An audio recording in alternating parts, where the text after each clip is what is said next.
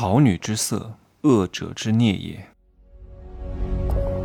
没有事实，没有真相，只有认知，而认知才是无限接近真相背后的真相的唯一路径。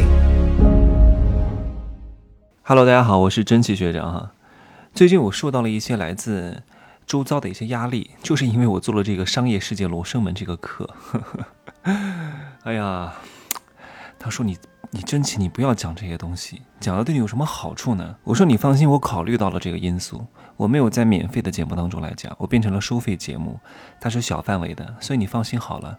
真正能够啊听到我讲的这些真话的人，都是有着相对来说比较强的认知的人，你想忽悠他们也没有那么容易。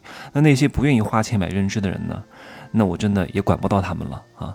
所以呢，你也不用太担心，也不会太损害你们的利益的。但是这些事情我一定要讲，因为这里面大多数事情都是我亲身经历和实战、血泪的教训总结的。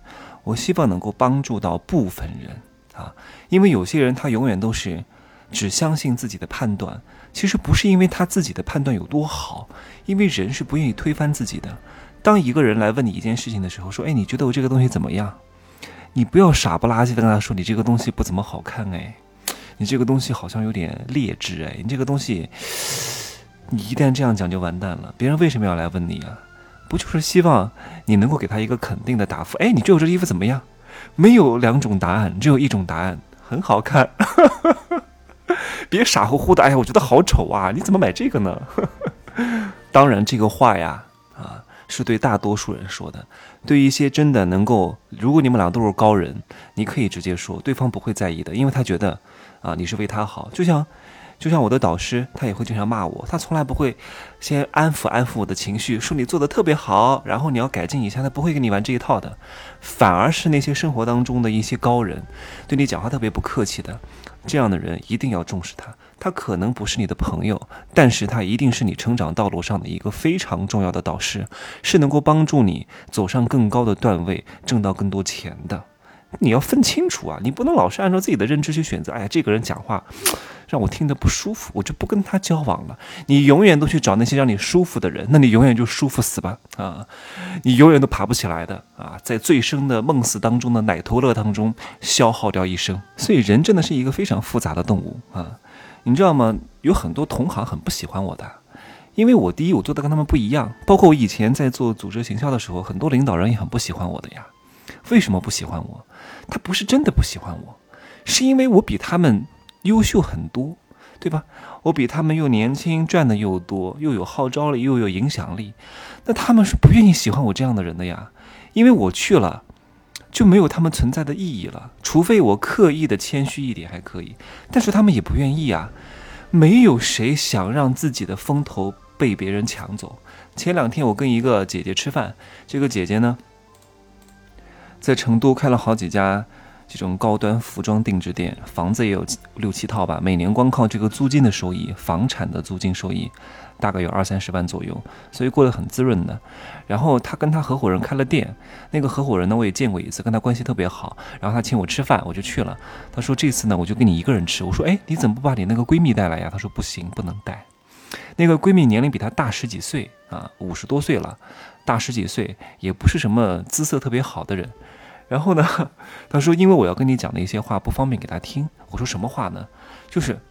最近哪个男人又喜欢我了？然后呢？他说不能讲，因为女人之间讲这个呀，特别是有别的女人在场的时候，哪怕这个人是你的闺蜜，一定会引起一些反抗之心，他会嫉妒你的。女人最恨女人。他说怎么跟女人相处？他说我跟这些女人相处啊，不能像女人。如果你太像女人，跟女人相处，女人是要搞死你啊。你懂吗？因为你脖子下面的那条事业线，就是勒在别的女人脖子上那个要勒死掉她的线。所以，好女之色，恶者之孽也；公正之事，众人之错也；修道之人，巫邪之贼也。什么意思？因为有了美女的存在，所以让丑女竞争激烈程度更多了啊，失去了他的利益了。所以，美女要被丑女啊妒忌、敌视、诽谤。都一定会说这个女人一定不是什么好东西，这个女人太漂亮了，肯定是整的，这个女人一定不是，哎，肯定就是外围女，要不就是勾三搭四的小三儿，反正只要有美女的存在，就一定不是什么好东西。为什么？怎么能够承认一个比她漂亮、比她有能耐、还过得又很好，然后还明媒正娶、还有钱的女人的存在呢？那不是对自己的贬低吗？所以不要看别人嘴巴上讲什么，不见得是真的。屁股决定脑袋，有些商业片骗局都是屁股决定脑袋，跟你讲的都是骗你的，哪怕他没有骗你。那是因为他为什么没骗你？因为他不知道他自己在骗你，因为他连自己都骗了，他怎么知道他在骗你呢？有些人看似很好心，但他跟你讲的东西，连他自己都不知道什么是真相，你就被他的善意所骗了。一定要花钱投资认知的，这是你以后绝对不会亏的东西。花小钱省大钱，不要省小钱花大钱，到后来得不偿失啊！当然你也得选对人啊！真的，有些人没有，就像我昨天还有个学员说呀，有些什么股评家的话，哪怕他是经济学家，他的话都不能听，因为他自己炒股就挣不到钱，他凭什么跟你讲他能挣到钱？